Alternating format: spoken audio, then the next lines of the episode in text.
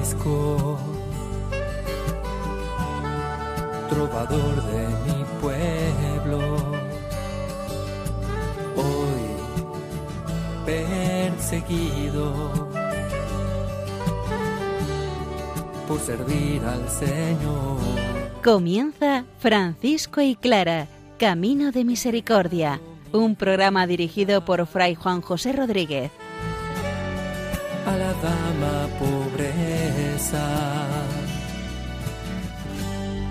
para poder estar más cerca de Dios. Yo, Clara,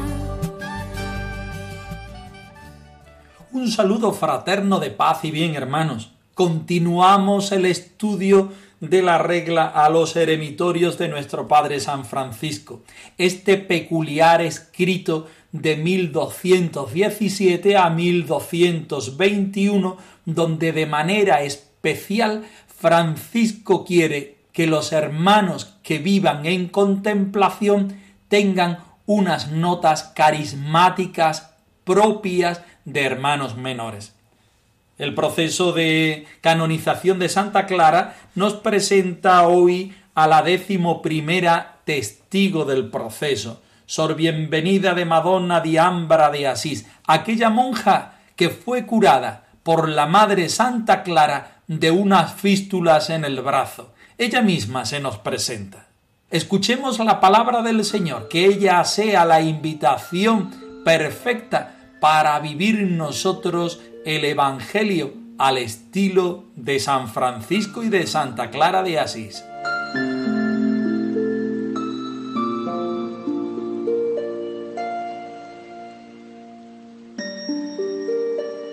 Del Evangelio de San Mateo. No os inquietéis diciendo ¿qué comeremos? o ¿qué beberemos? o ¿cómo nos vestiremos? Por todas esas cosas se afanan los paganos.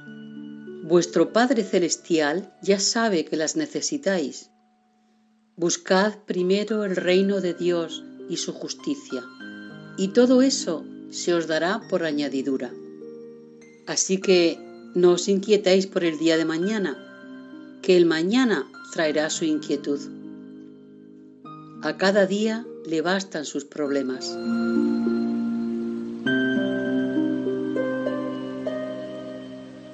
nos llama la atención la originalidad de la regla de los eremitorios. Esta vida eremítica entre los hermanos menores con aquellos signos propios de la espiritualidad franciscana. Hermanos siempre en fraternidad aún estemos contemplando. Menores siempre aún estemos contemplando. También el tema del silencio, también el tema de las relaciones entre los hermanos y la no relación entre los de fuera. También esta alternancia de la vida de María y de Marta llevada a la vida franciscana eremítica.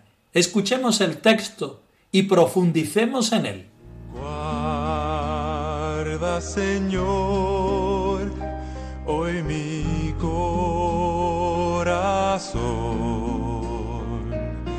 puro y sincero, solo para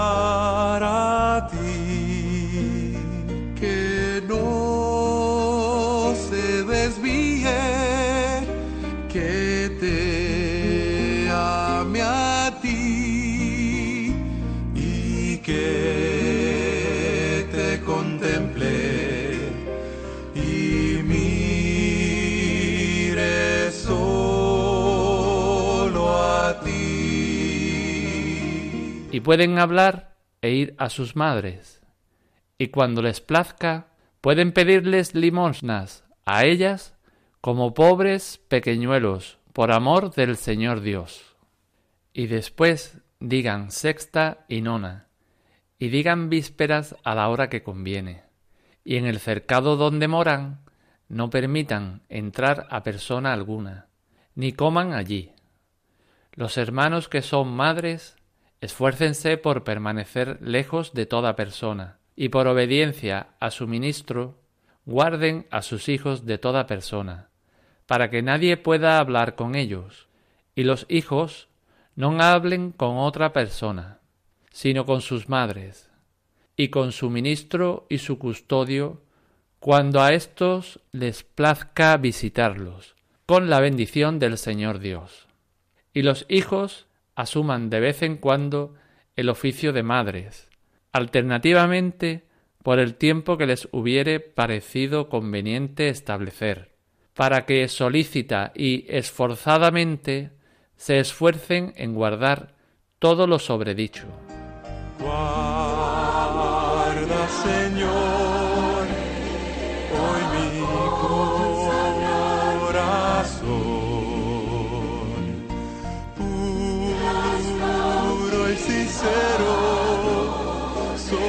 Para ti. Precioso el texto de San Mateo, del Evangelio de San Mateo, donde el Señor Jesús nos invita a nosotros a que no nos inquietemos diciendo qué vamos a comer, qué vamos a beber, con qué nos vamos a vestir. Porque nuestro Padre Celestial sabe muy bien lo que necesitamos y esas preguntas, esas inquietudes pertenecen más bien a las personas que no tienen fe. A nosotros se nos invita buscar el reino de Dios y su justicia y todo lo demás vendrá por añadidura.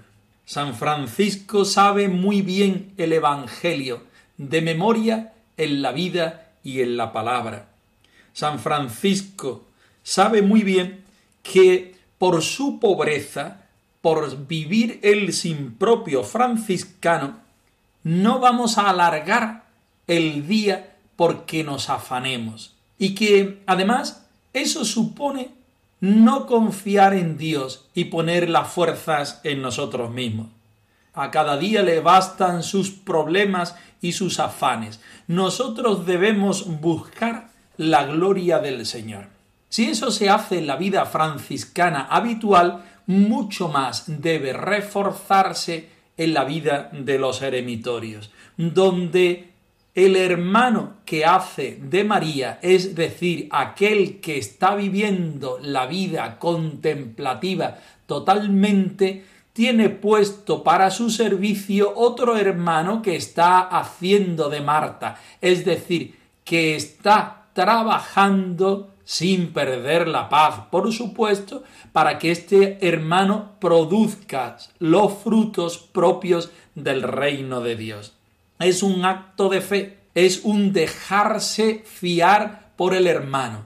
No solamente se contempla al Señor, sino que uno se fía de que su hermano va a proveerte de las cosas necesarias para que el reino de Dios y su justicia se dé en la vida. Por eso San Francisco en el versículo 5 de la regla dice que cuando les agrade puedan pedir limosna a las madres como pobres pequeñuelos por amor del Señor Dios.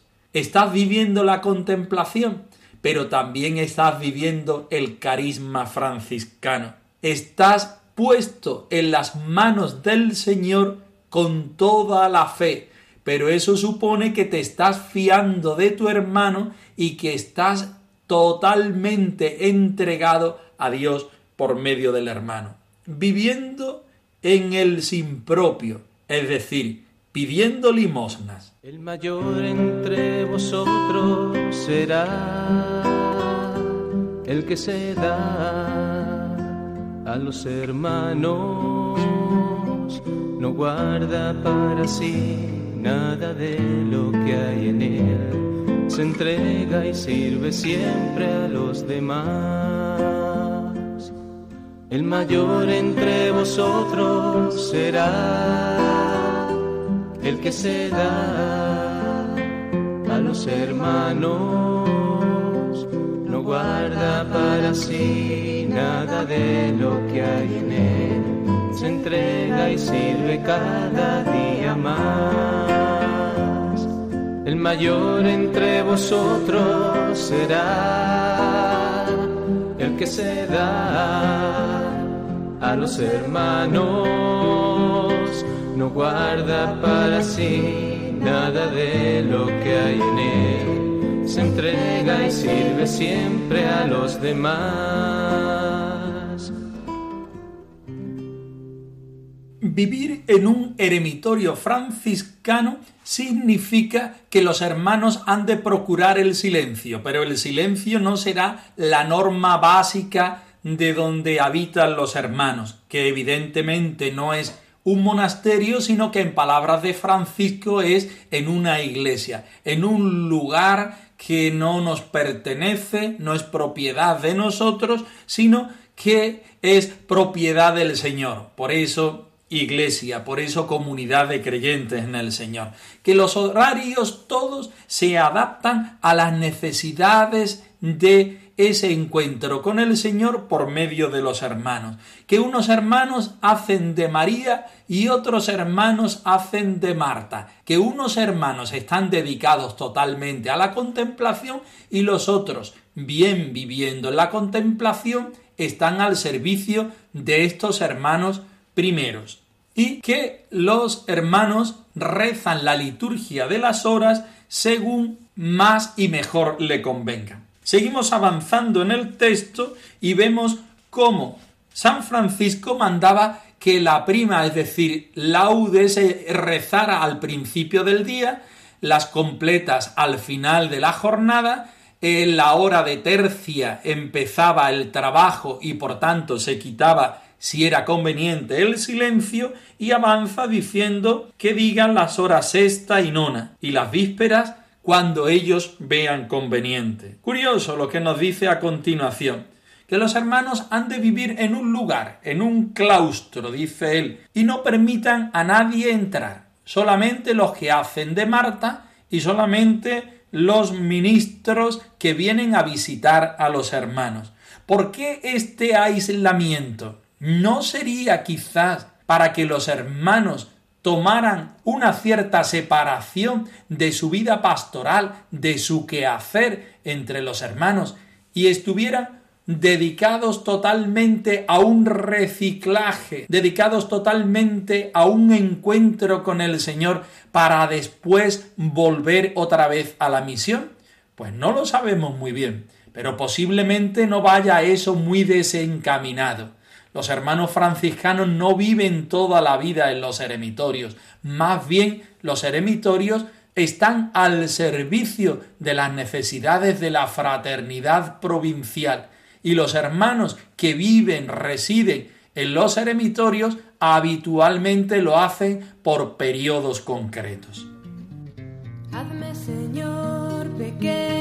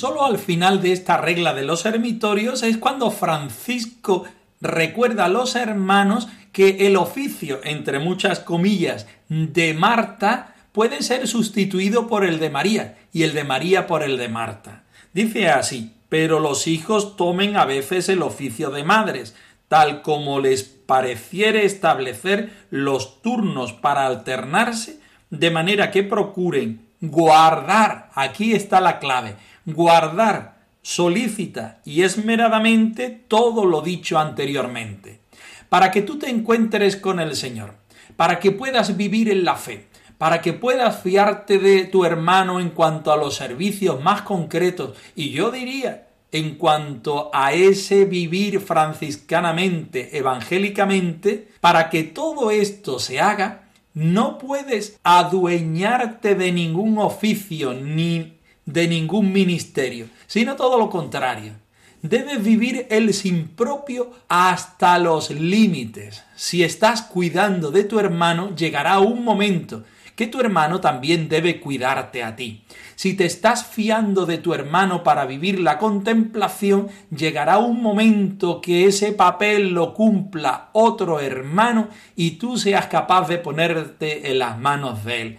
Esta es la aventura evangélica y podemos decir también la aventura franciscana. El sin propio te ayuda a vivir desde la fe y en la fe la posibilidad del encuentro con el Señor manifestada por los hermanos, no los que tú eliges, sino los que elige el Señor para ti y por ti, y no de una manera exclusiva y para siempre, sino modificando, estando abierto a que Dios es el que te abre las posibilidades para que tú vivas y para que vivas el Evangelio. Abrirse a Dios, sentir la presencia del reino de Dios en la persona de tu hermano. Hacer esta experiencia de retirarte de la pastoral, de retirarte de tu actividad habitual para sentir el Señor que te va haciendo cada vez más pobre y te va hablando al oído del espíritu y del corazón. Todo un reto para la familia franciscana, particularmente para los frailes, que según los siglos han ido viviendo muchas veces su pastoral de una manera grande, pararse, entrar en la experiencia del Señor. ¿No es un reto también para nosotros cristianos de hoy contemplar al Señor desde esa necesidad de entregarse a los demás?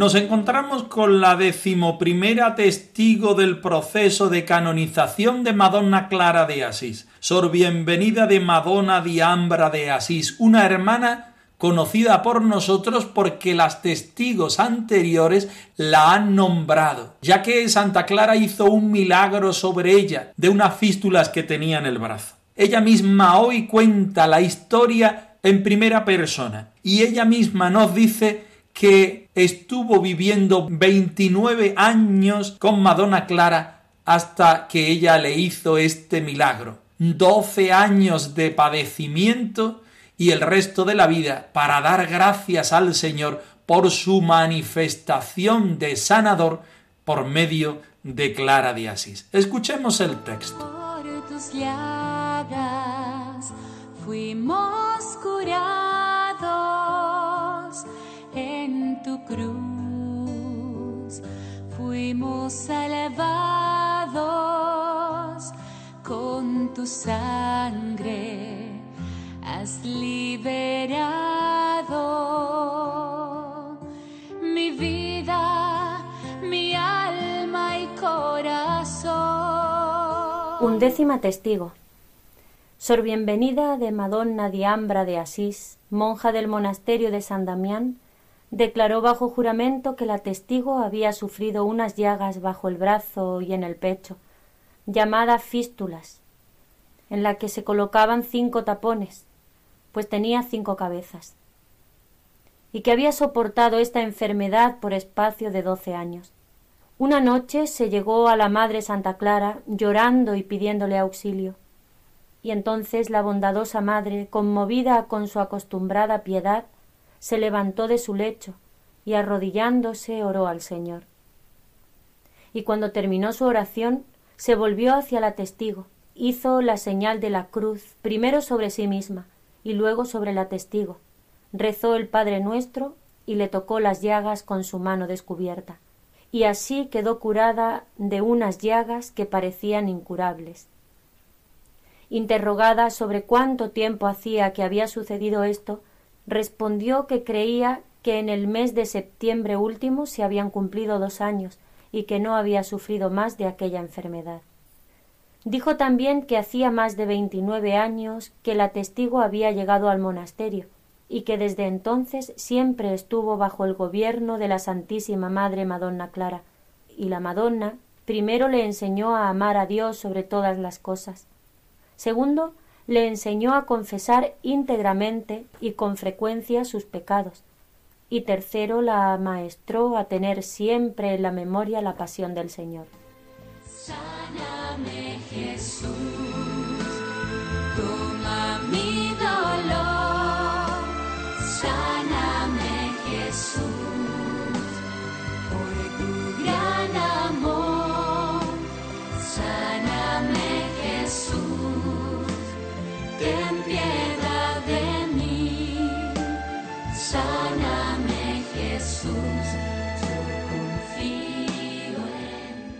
No vamos a caer en la tentación de nombrar a las testigos anteriores por falta de tiempo y porque oscurecería el testimonio de nuestra decimoprimera testigo, Sor Bienvenida de Madonna Diambra de Asís.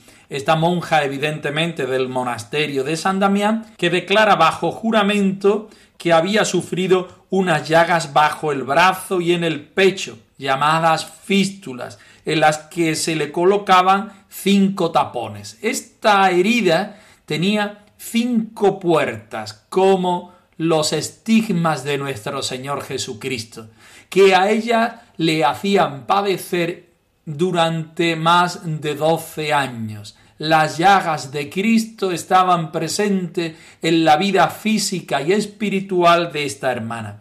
Ya no podía más con su cruz, no podía soportar el dolor de esta herida con cinco puertas.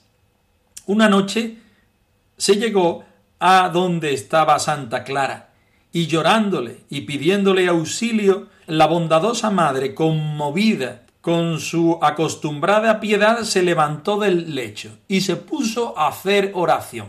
Primera clave de la Madre Santa Clara. Llevarlo todo al Señor, ponerlo todo en el Señor, llevar a los hermanos al Señor. Cuando termina la oración vuelve sobre la testigo y le hace la señal de la cruz. Ya conocemos esta práctica, porque todo lo pone en la persona de Jesucristo, todo lo pone en la pasión, muerte y resurrección del Señor. Primero se hace la señal de la cruz sobre ella misma y después sobre la víctima de esta enfermedad, es decir, sobre Sor Bienvenida. Reza un Padre Nuestro, que es la oración básica del cristiano, y le toca las llagas con mano descubierta. Había un riesgo de contagio y había un contacto físico de la santa con la hermana en cuestión. Y así quedó curada de las llagas que parecían incurables. Lo que es imposible se pone en el Señor y el Señor hace el milagro. ¿Es Santa Clara la que hace el milagro? No, es el Señor. Santa Clara es la mujer de fe. Santa Clara es la intercesora. Sor Bienvenida es la que padece y se fía del Señor por medio de la Santa Madre. En su declaración dice que esto ocurrió en el mes de septiembre, cuando se habían cumplido dos años hasta el momento en que estaba haciendo su declaración. En el versículo 2, Sor Bienvenida se nos presenta. 29 años al lado de la Madre Santa Clara hasta que se produjo este milagro. y la reconoce no solamente como hermana querida viviendo la experiencia de fraternidad, sino también como madre abadesa, sintiendo su gobierno y siendo invitada a entrar en este carisma franciscano. Ella recibe de Santa Clara tres realidades importantes, además del milagro que hemos explicado. Primero, que la enseña a amar a Dios sobre todas las cosas. Segundo, que le enseña a confesar íntegramente y con frecuencia sus pecados. Y en tercer lugar, que la maestró, el verbo es muy fuerte, a tener siempre en la memoria la pasión del Señor. También nosotros nos dejamos invitar por esta hermana y por supuesto por la Madre Santa Clara a vivir el carisma franciscano, a meternos en el Señor por medio de la señal de la cruz, a amarlo con todas las fuerzas, a confesar nuestros pecados por medio del confesor y a tener en nuestra memoria la pasión de nuestro Señor Jesucristo como movimiento que nos garantiza la salvación del Señor.